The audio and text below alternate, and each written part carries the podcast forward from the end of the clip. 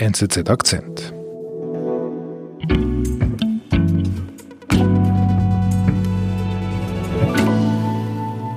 Ja, mein Name ist Christoph Brandner. Ich bin der politische Korrespondent der NZZ in Berlin und für Deutschland, ganz Deutschland zuständig. Christoph, Deutschland wird im Herbst. Angela Merkel tritt dieses Jahr ab. So von Zürich aus betrachtet, da kommt es mir vor, als ob Merkel seit einer Ewigkeit Kanzlerin ist und mit ihr die CDU seit einer Ewigkeit an der Macht. Ja, das ist richtig. Sie ist gefühlt eine, eine ewige Kanzlerin, die jetzt sozusagen in äh, das Abendrot ihrer Amtsgeschäfte kommt. Und äh, es schien zumindest völlig klar vor wenigen Wochen noch in den Umfragen, dass die Union die Wahl haushoch gewinnen wird. Die Parteien lagen bei 37 Prozent Zustimmung. Die Leute waren zufrieden. Es war ganz klar, dass das in eine Richtung läuft. Aber das hat sich jetzt in den letzten Wochen und Tagen insbesondere relativiert weil äh, mehrere Skandale aufgebrochen sind, die diesen Machtanspruch, diesen natürlichen Machtanspruch der Union doch in Frage gestellt haben. Deutschland steckt im Wahljahr und die Union im Schlamassel. Was ist passiert?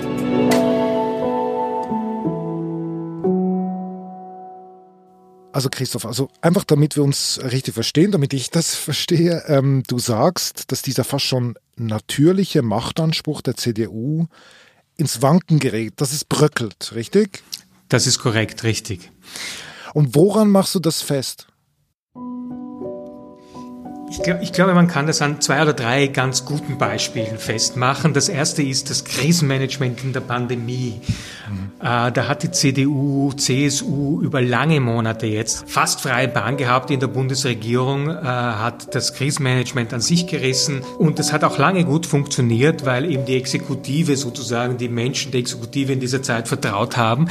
In den letzten Wochen und Monaten allerdings ist äh, dieses Vertrauen der Menschen verloren gegangen, weil insbesondere die führende Partei in der Regierung, nämlich die Union, versagt hat, was die Tests anbelangt, was die Impfstrategie anbelangt, aber auch was die wirtschaftliche Öffnung anbelangt. Insbesondere eine Szene kommt mir da in den Sinn, wo Gesundheitsminister Jens Spahn sich in einer Pressekonferenz hinsetzt und ankündigt, nämlich ab März jedem, der möchte, auch einen Antigen-Schnelltest anbieten zu können kostenlos. Jeder Deutsche wird sich testen lassen können. Es wird Schnelltests geben für die Schulen, es wird Schnelltests geben in den Apotheken.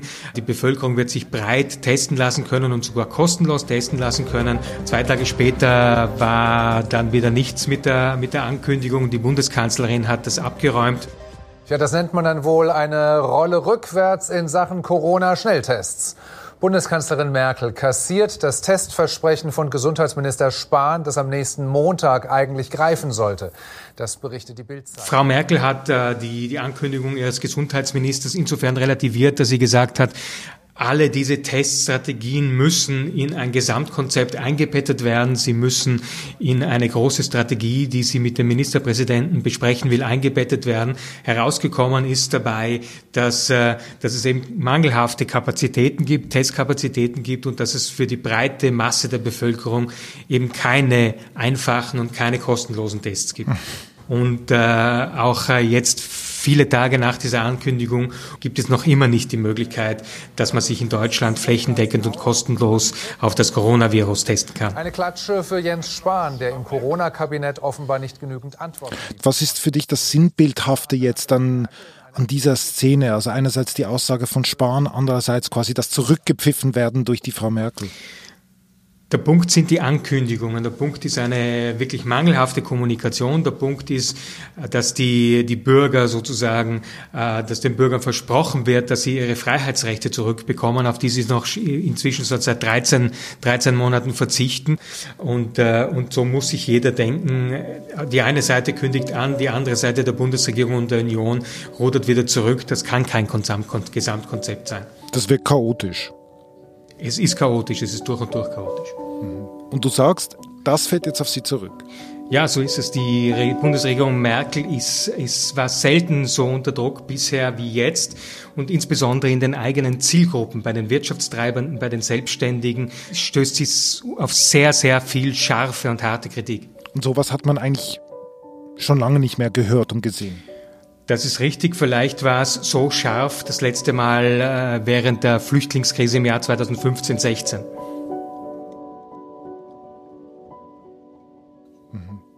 Woran äh, machst du weiter fest, dass es quasi bröckelt mit der CDU nach 16 Jahren CDU an der Macht? Es gibt auch diese dunkle Seite der Macht, die herausgekommen ist in den vergangenen Tagen. Da haben sich mehrere Skandale in der Bundestagsfraktion der Union ergeben. Einer betrifft äh, den stellvertretenden Fraktionsvorsitzenden der Union, Georg Nüßlein, der landläufig Strapsen-George genannt wird, weil er seinerzeit einmal für die Unterwäschekollektion von Verona Both als Geschäftsführer verantwortlich war der wird, der wird als äh, guter Geschäftsmann, geschickter Verhandler gepriesen. Jetzt aber offensichtlich hat er ein bisschen zu sehr in die eigene Tasche hinein verhandelt, weil er über eine deutsche und eine lichtensteinische Firma, die er besitzt, äh, Provisionen offensichtlich verrechnet hat für den Maskenkauf oder Verkauf an bestimmte öffentliche, öffentliche Körperschaften. Das Gesundheitsministerium, die Bayerische Staatsverwaltung, alle, alle diese diese Körperschaften haben Masken gekauft von einer Firma und Herr Nüßlein hat offensichtlich dafür Provisionen erhalten für die Vermittlung dieses Geschäfts. Mhm. Und warum hast du das jetzt erwähnt? Also das, das, was hat das jetzt mit der quasi mit dem mit der bröckelnden Macht zu tun der CDU? Dem deutschen Volke platzt gerade der Kragen. Gewählte Volksvertreter, die sich an der Corona-Not offenbar bereichert haben. Unionspolitiker in der Maskenaffäre müssen bis Freitag. Macht ist immer eine Frage des Vertrauens. Die Bürger äh, billigen dem Staat äh, Legitimität zu und Macht zu, weil sie ihm vertrauen. Und wenn die Exponenten sozusagen der Staatsmacht diese, ihre Macht und ihre Funktionen missbrauchen, um einen schnellen Euro mit, mit der Not der Menschen zu machen, äh, schwindet natürlich die Legitimität sozusagen der, der Mandatsträger und der, der Bundestagsabgeordneten. Mhm. Es ist nicht nur der Fall Nüsslein, es ist ja auch ein, ein, ein weiterer Abgeordneter der CDU, hat was Ähnliches gemacht. Nikolaus Löbe soll rund 250.000 Euro an Masken, die es verdient haben. Und der hat für eine chinesische Firma äh, Maskendeals vermittelt und auch Provisionen erhalten im Umfang von 250.000 Euro. Da scheint eine Raffgier durch bei den, bei den Mandatsträgern der Union, die, die keinem normalen Bürger mehr zu vermitteln ist. Steht gemeinsam mit dem CSU-Abgeordneten Nüsslein im Zentrum der Affäre um Geschäfte mit Corona-Schutzmasken. Wir sind gleich zurück. Wenn wir bei der NZZ über Ideen streiten, dann bitte richtig. Mit offenem Visier und klarem Verstand. Mal laut und leidenschaftlich, mal mit feiner Klinge und spitzer Feder. Aber immer mit der Achtung vor den Andersdenkenden. Journalismus. Punkt. NZZ.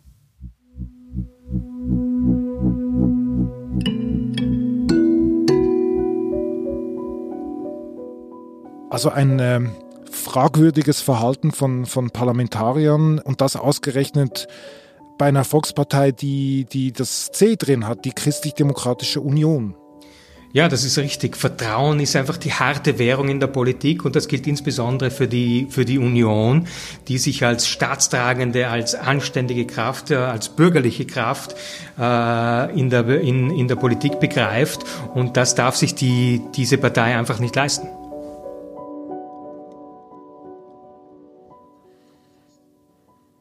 Jetzt ist natürlich die Frage, wie reagiert die Parteiführung?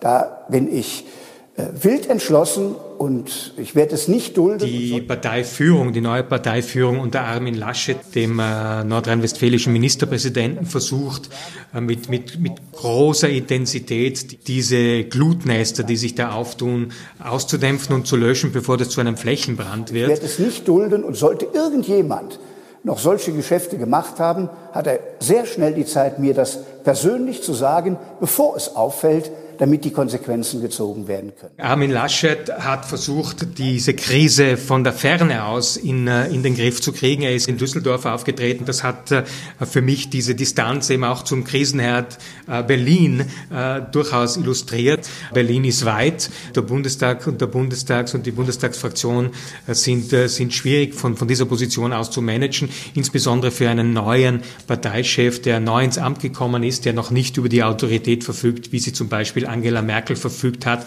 Und er hat auch nicht die Autorität als nordrhein-westfälischer Ministerpräsident, wie sie die Bundeskanzlerin qua ihres Amtes in Berlin hat, wo sie sozusagen den Bundes, den, die Bundestagsfraktion auch äh, über weite Strecken und über ihre Athlaten kontrollieren kann.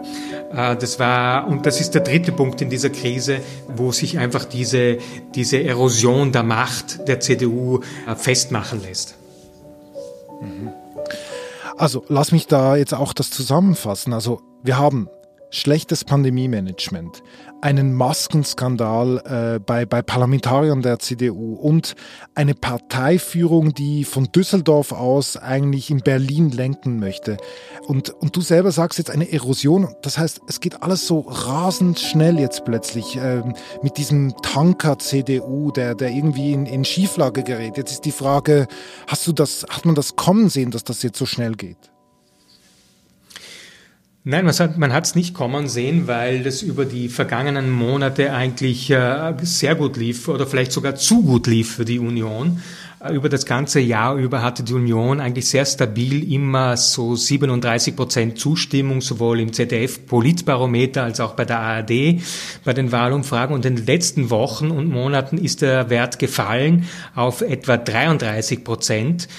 Und die Tendenz ist, ist sinkend. Also der, die Tendenz zeigt nach unten, wohingegen die Tendenz zum Beispiel bei der SPD mhm. und auch bei FDP und AfD eher nach oben zeigt. Mhm. Ich hätte niemals gedacht, dass ich diese Fragen stelle werde, weil eben Angela Merkel ist die gefühlt ewige Kanzlerin, aber geht der Tanker CDU äh, unter? Also verliert die CDU letztlich im Herbst die Macht?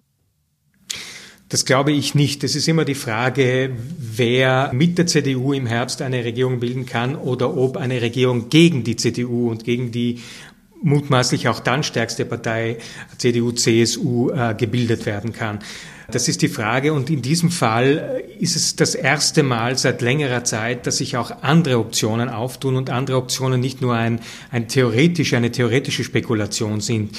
Da wären die Option Grüne mit SPD und Linkspartei. Das ist eine Variante oder auch die sogenannte Ampel, eine Koalition von SPD, Grünen und Liberalen zum Beispiel, wie sie in Rheinland-Pfalz äh, schon an der Macht ist. Das sind in diesem Fall nicht mehr nur theoretische Varianten, das, könnte, das könnten auch Varianten sein, die im Herbst einen realistischen äh, Zug bekommen. Man wird sehen, wie sie am kommenden Wochenende abschneidet bei den Landtagswahlen in Baden-Württemberg und in Rheinland-Pfalz, wo es für in beiden Bundesländern nicht besonders gut aussieht und wo die Partei in beiden Bundesländern wahrscheinlich auf dem zweiten Platz landen wird, hinter den, hinter den Parteien der jeweiligen Ministerpräsidenten, der Grünen in, in, in Baden-Württemberg und der SPD in Rheinland-Pfalz. Die CDU ist, wenn man mit ihrer äh, stellvertretenden Fraktionschefin Gitta Konnemann, äh, das ist ein Zitat, sprechen will, in der schwersten Krise seit der Spendenaffäre unter Helmut Kohl weil eben dieses Vertrauen der Bürger und insbesondere auch der Kernschichten der CDU, die die Partei immer für die staatstragende Partei gehalten haben, in Frage gestellt ist. Es ist eine ernste Krise, aber es ist noch kein Schiffbruch, um beim Bild des Tankers zu bleiben. Dass der Tanker untergeht, da braucht es mehrere Treffer, glaube ich, und es ist noch sehr unklar, wie das sich in den Herbst hinein entwickeln wird. Aber es ist, läuft nicht mehr so geradeaus und so, der Kurs zeigt nicht mehr so gerade auf einen Wahlsieg hin hin, äh, wie das vielleicht noch vor wenigen Monaten der Fall war.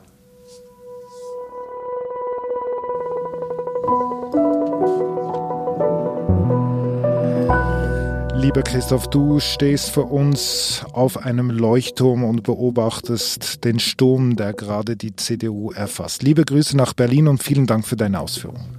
Ich danke euch.